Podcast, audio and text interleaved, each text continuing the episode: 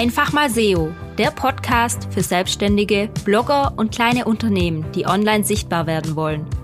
Mein Name ist Lisa und ich zeige dir, dass Suchmaschinenoptimierung keine Magie, sondern eine logische Konsequenz ist.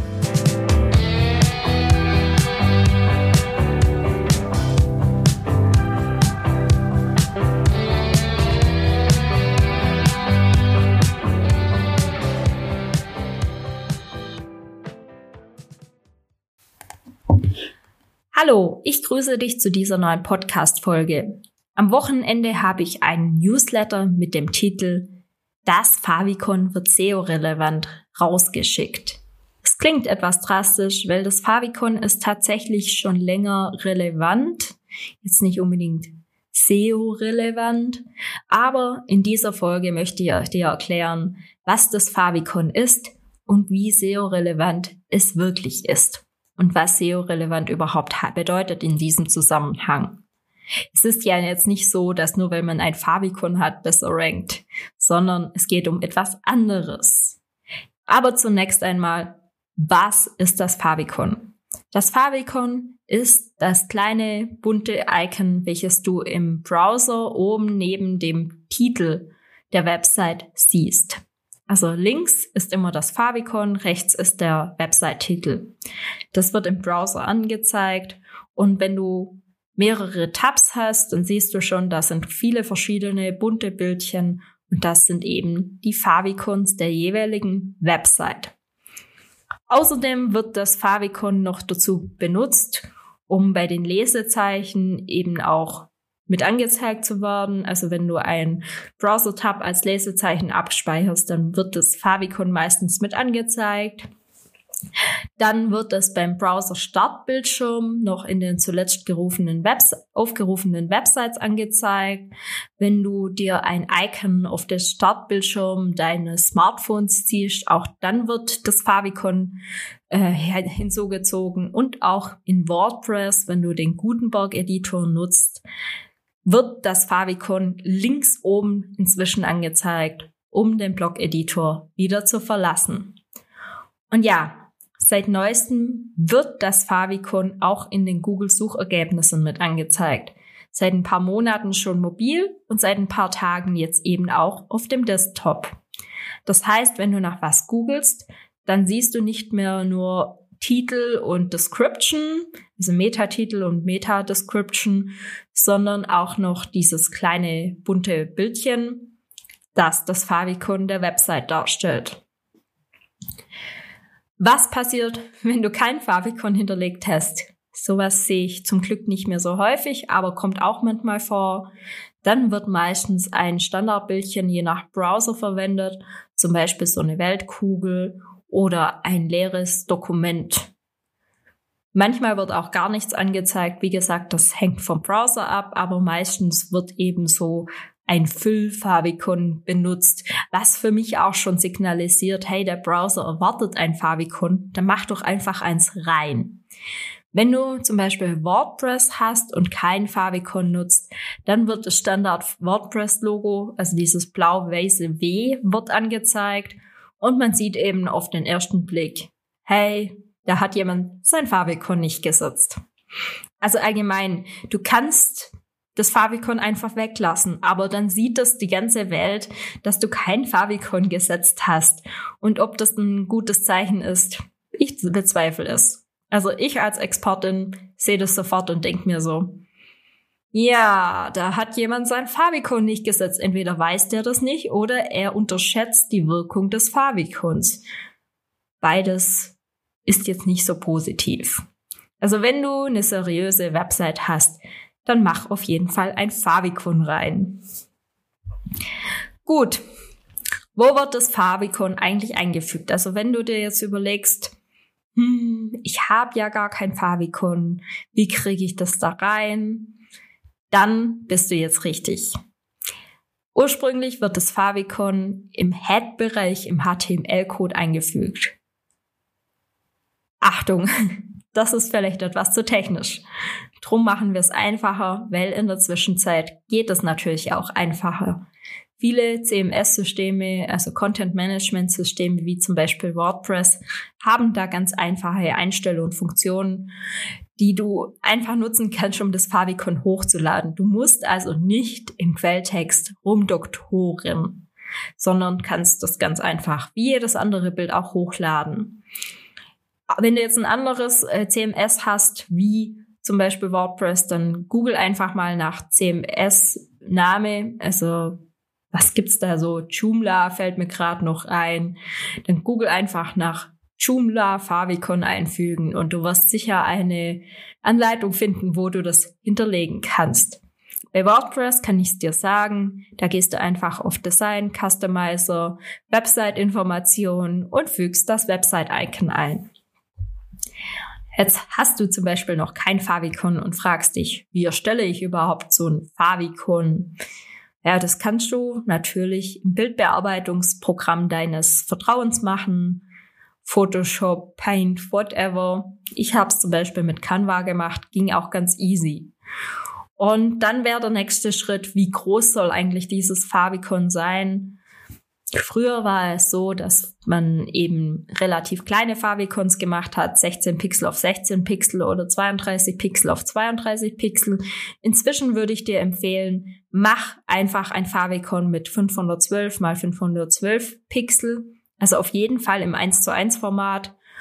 Und dann, wenn du das Favicon hast, kannst du das auch runterrechnen lassen Beziehungsweise, das macht das CMS in der Regel ganz allein von sich aus. Ich habe auch nur eine Größe hochgeladen und es wird dann im Feldtext automatisch für verschiedene Endgeräte und Browser angeboten. Jetzt hast du ein Favicon, beziehungsweise du hast schon mal die Auflösung. Dann natürlich die Frage, was soll da rein als Favicon? Ich empfehle dir auf jeden Fall was Branding-Relevantes zu nehmen. Zum Beispiel die Farben, die du für deine Marke nutzt oder ein Teil des Logos. Irgendwas auf jeden Fall, was einzigartig ist und einen Wiedererkennungswert hat, damit man dich eben auch besser sieht in den Suchergebnissen oder auch in den Browser-Tabs. Also nimm irgendwas, was deine Marke ausmacht, was zu deinem Branding, zu deinem Design passt. Und wenn du jetzt dein Favicon gestaltet hast, dann musst du das auch noch richtig abspeichern. Es gibt verschiedene Dateiformate, zum Beispiel das Windows-Dateiformat ICO. Das wurde früher für Icons gemacht. Damit kannst du das auf jeden Fall abspeichern. Du kannst auch ein beliebiges Bild nehmen und das dann online in einem Konverter in ICO ähm, konvertieren lassen. Du kannst aber auch gleich ein anderes gängiges Format nehmen. Das wäre meine Empfehlung. Das Format PNG. PNG hat den Vorteil, dass man Transparenz mit einfügen kann. Zum Beispiel einen transparenten Hintergrund machen. Ähm, jetzt denkst du dir vielleicht, ja, die Lisa, die hat das natürlich nicht. Also mein Favicon ist so eine grüne Lupe auf weißem Hintergrund. Ja, ich weiß, ich habe das nicht, aber bei mir wird sich designtechnisch eh bald noch was ändern und dann habe ich auf jeden Fall auch einen transparenten Hintergrund. Bloß mit der kleinen Lupe, das sah irgendwie so verloren aus und ich habe mir da jetzt auch ehrlich gesagt nicht ganz so viel Mühe gegeben in meinem Favicon, weil ich bin einfach keine Designerin und ich kann das sicher noch besser machen, wenn ich da ein bisschen Unterstützung habe. Darum schau dir meins vielleicht eher als negatives Beispiel an, mein Favicon und guck mal auf anderen Webseiten, zum Beispiel LexOffice oder äh, LinkedIn oder Facebook. Da sieht man auf jeden Fall einen transparenten Hintergrund und man erkennt auch sofort, Wissen Favicon das ist. Alternativ zum PNG gibt es auch noch andere Dateiformate, JPG, SVG oder GIF. Wobei GIF eben, da frage ich mich, braucht man das unbedingt? Muss es animiert sein? Sind wir nicht schon längst aus dem Zeitalter raus, wo sich alles auf der Website bewegt? Also da wäre wirklich meine Empfehlung, nutzt PNG. Es ist auch überall kompatibel, außer mit dem Internet Explorer. Aber ganz ehrlich, wer heutzutage den Internet Explorer nutzt, der ist eigentlich noch selber schuld. Drum, alle gängigen Browser gehen damit, würde ich dir auch empfehlen. Ja, gehen wir nochmal zurück zu SEO-Relevanz des Favicons. Ich weiß, das ist schon ein sehr reißerischer Titel. Aber ich finde schon, dass das Favicon für die Suchmaschine relevant ist. Also nur weil du ein Favicon hast, heißt es jetzt noch lange nicht, dass du nach oben katapultiert wirst. Das wirst du eh mit keinem Ranking-Faktor. Aber ich finde, das ist eher so für die Nutzerfreundlichkeit und für das Markenimage relevant. Und was eben Nutzerfreundlichkeit und Markenimage relevant ist, ist meiner Meinung nach auch irgendwie eine Stellschraube für SEO. Google möchte ja das bestmöglichste Ergebnis für den Nutzer anbieten und wenn etwas nutzerfreundlich ist und der Nutzer gleich weiß, worum es geht, dann ist es ja auch ein positives Zeichen. Darum würde ich dir auf jeden Fall empfehlen, also es gibt ganz viele Gründe, warum, aber das ist mit ein Grund, warum ich dir empfehlen würde, ein Favicon zu nutzen. Wenn du etwas suchst und du ein Favicon in den Suchergebnissen siehst, das dir bekannt vorkommt, weil du mit der Marke schon etwas verknüpfen kannst oder der Marke schon vertraust, dann wirst du ja viel eher draufklicken als auf irgendein Favicon, das dir gar nichts sagt und dessen Marke dir total unbekannt ist. Also es schafft tatsächlich Vertrauen. Und wenn ich mal ehrlich bin und in die Suchergebnisse schaue, dann fällt mein Blick als allererstes auch auf das Bildchen, auf das Favicon und nicht auf irgendwo anders hin. Von dem her würde ich dir empfehlen, das reinzumachen. Und jetzt ganz am Schluss noch so ein kleiner Hint oder beziehungsweise eine persönliche Story. Ich nutze viele Tabs. Also wenn ich arbeite, dann ist mein Browser immer voll mit Tabs. Ich arbeite halt so. Ich weiß, es gibt Leute, die können das gar nicht leiden. Aber ich weiß, es gibt auch Leute, die viele Tabs offen haben und mich absolut verstehen können. Und wenn ich dann in meinem Tab-Dschungel umher navigiere, dann geht es nur mit dem Favicon. Weil dann weiß ich genau, wo ich hinklicken muss und verklicke mich nicht fünfmal. Weil ich eben das Favicon mit der Website verknüpfe. Daher für mich ein Must-Have.